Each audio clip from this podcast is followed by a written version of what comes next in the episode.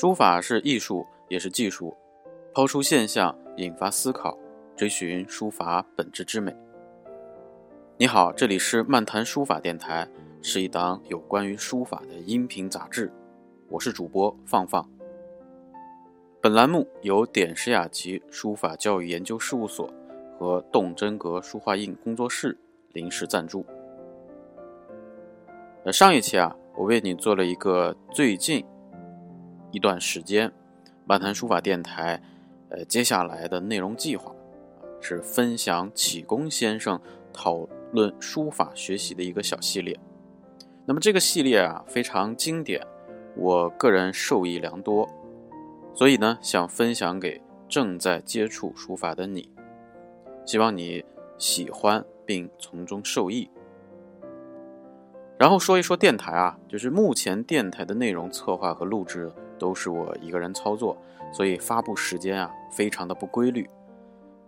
感谢正在收听的你和新老朋友们的陪伴啊，在这里呢，我做一个小小的招募，欢迎有策划、录音、书法传播相关兴趣或专业的朋友。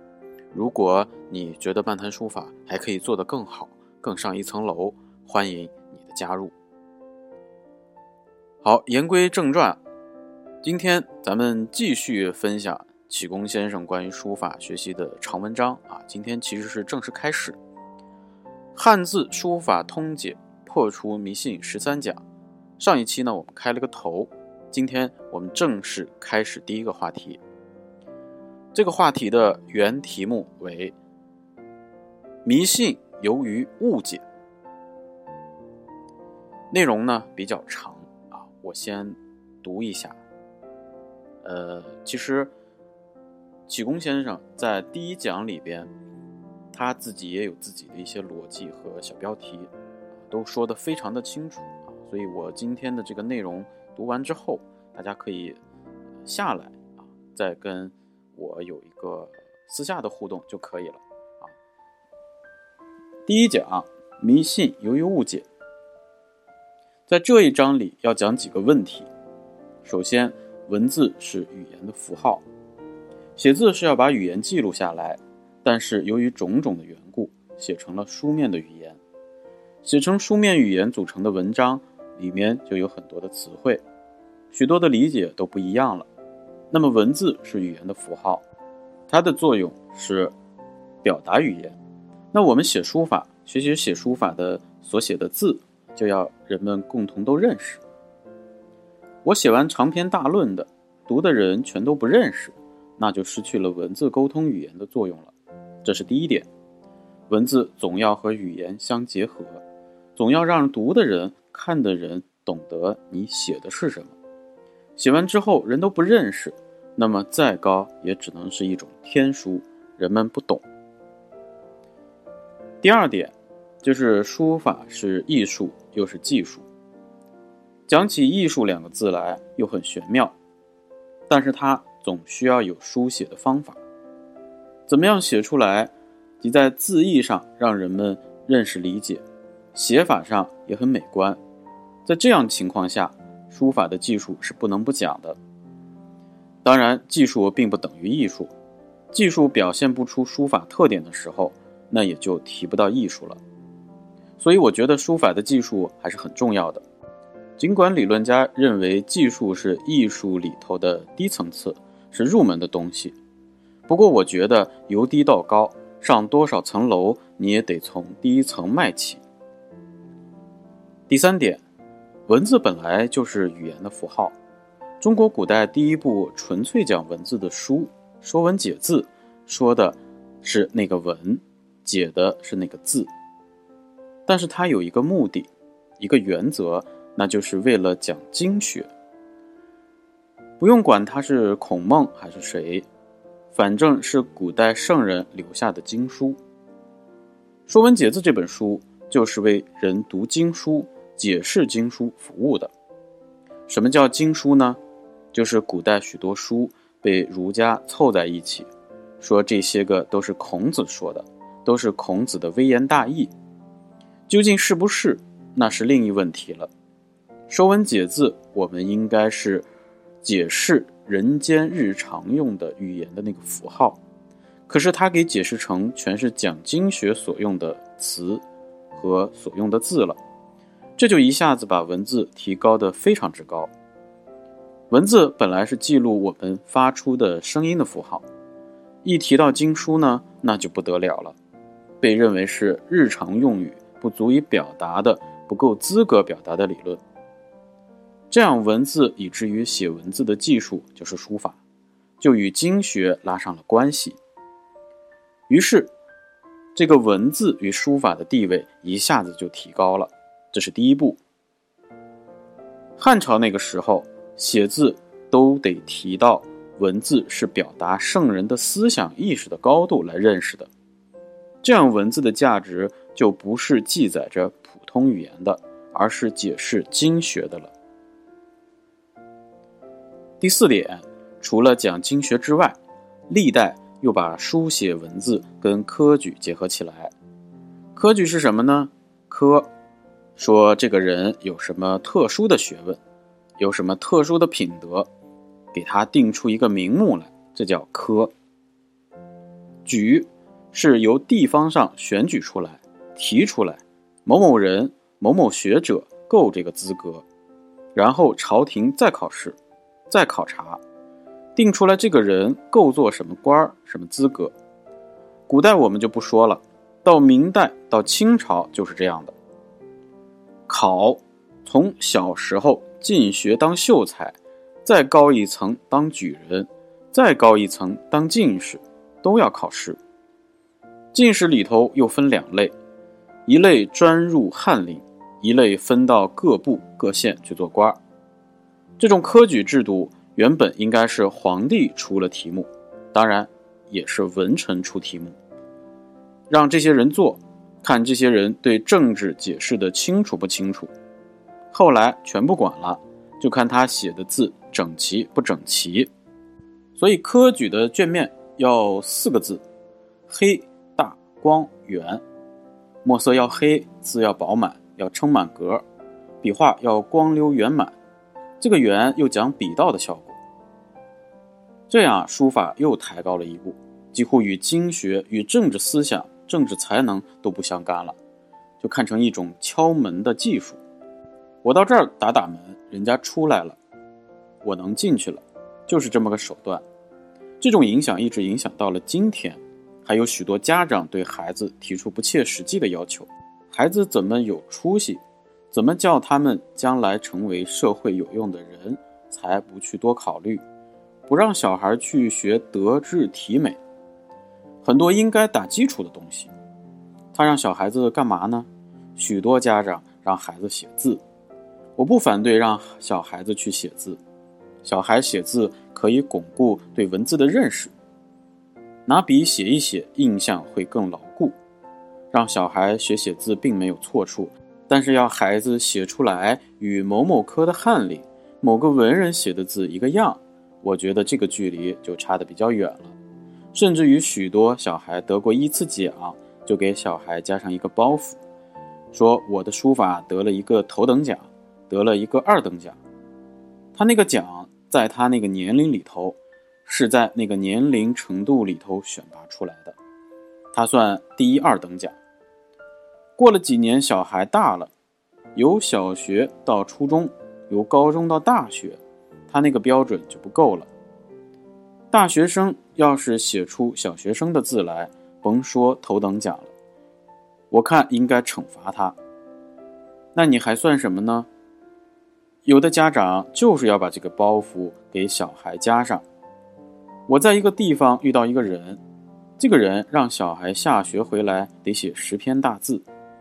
短一篇不给吃饭，我拍着桌子跟他嚷起来。我说：“孩子是你的，不是我的，你给他饿死我也不管。那你一天要孩子写十篇大字，你又管什么呢？你的目的是要干什么呢？”我现在跟朋友谈心，谈的书法怎么写，但是我首先要破除做家长的错误认识。从前科举时代，从小孩就练。写得了之后，这科举那个卷折，白折子大卷子，写的那个字啊，都跟印刷体一个样。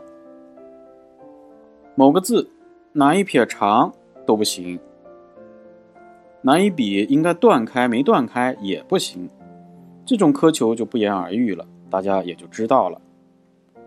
所以我觉得这四点是说明书法被无限的抬到了非常高的档次，这个也不太适宜。书法是艺术，这个事情与它是不是经学，与它够不够翰林是两回事，跟得不得什么碑。得不得大赛的头等奖也是两回事。明白了这一点，家长对书法的认识，对小孩学书法的目的也不一样了。第五点是说，艺术理论家把书法和其他艺术相结合，因而书法也就高起来。比如书法艺术，现在有许多的专家来讲它。我不懂这个书法怎么是艺术。我就知道书法同是一个人写，这篇写的挂起来很好看，那篇写的挂起来不好看。说它怎么就好看了？我觉得并不是没有方法，没有法子解剖的，但是要提到艺术理论上解释，还有待将来吧。第六点，封建士大夫把书法的地位抬高，拿来对别的艺术贬低或者轻视。说书法是最高的艺术，这句话要是作为艺术理论家来看，那我不知道对不对；要是作为书法家来看，说我这个就比你那个高，我觉得，首先说这句话的人，他这个想法就有问题。孔子说：“如有周公之才之美，使教且令，其余不足观矣。”说是像周公那样高明的圣人。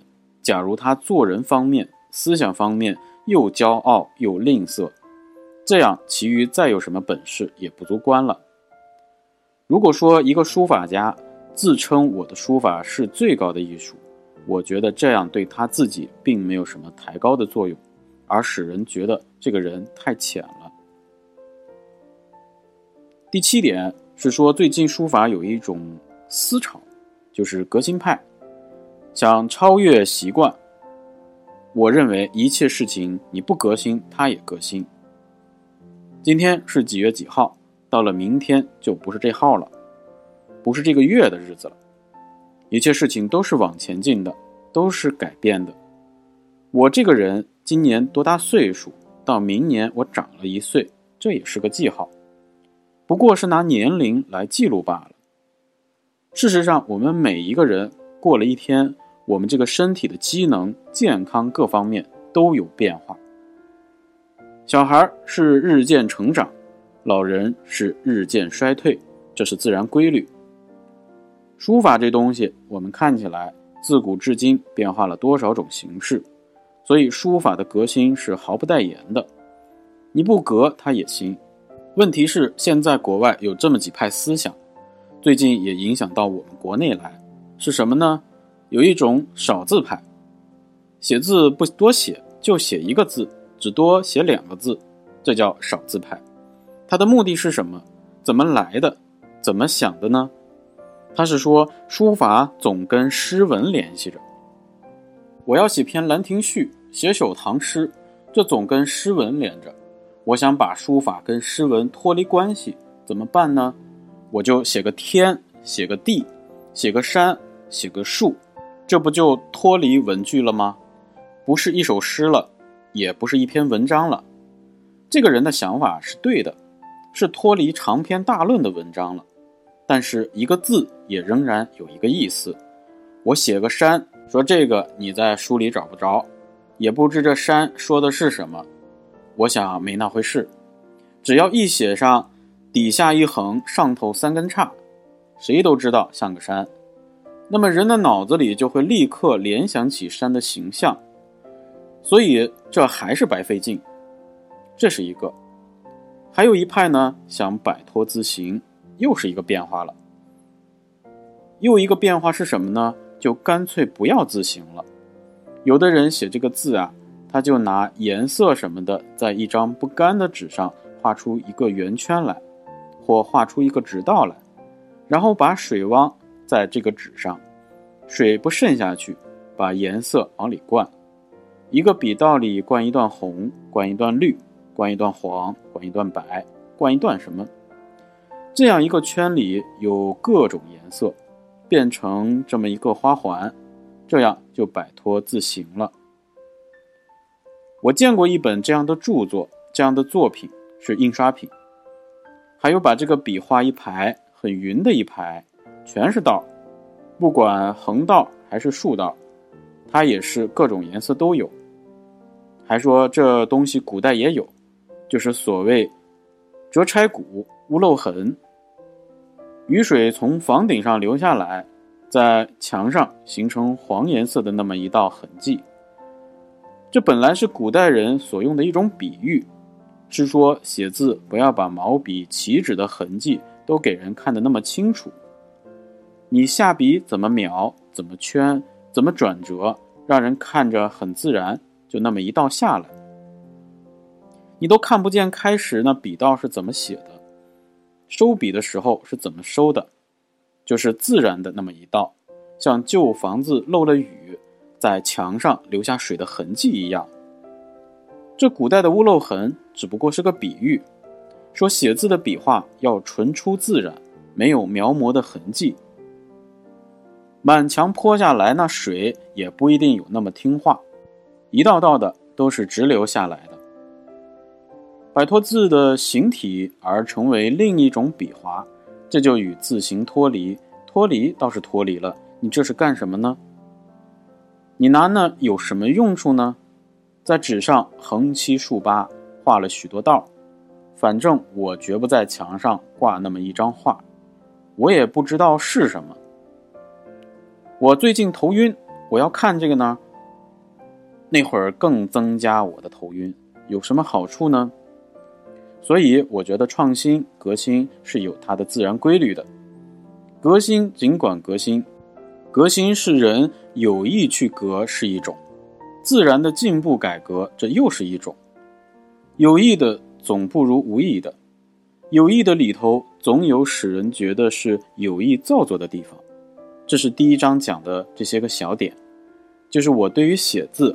首先要破除的迷信，破除迷信这个想法将贯穿在我这十几章里头。好，以上啊是启功先生啊第一章关于迷信由于误解啊这样的一个内容的全部内容啊比较长，不知道你听完之后有什么样的感受？欢迎你给我留言探讨，这样能更好的促进你，也促进我。更好的深度学习。当然，启功先生在谈论这些现象的时候，呃，也有一些，嗯，跟今天的艺术的发展有一些不太一样的观点啊。我们作作为一种，嗯，小的讨论，可以在以后的节目里跟大家继续，呃，交流、探讨和学习。因为，呃，文化。本身它没有所谓的绝对性啊，它都有各自的一种观点，各自的一种说法啊。像启功先生所说的这一些，呃，也可以归为一家之言，呃，所以大家先听，先听一听，了解了解，然后呢，看看你自己能不能得出一个结论。好，今天的内容就到这里，咱们下期再见。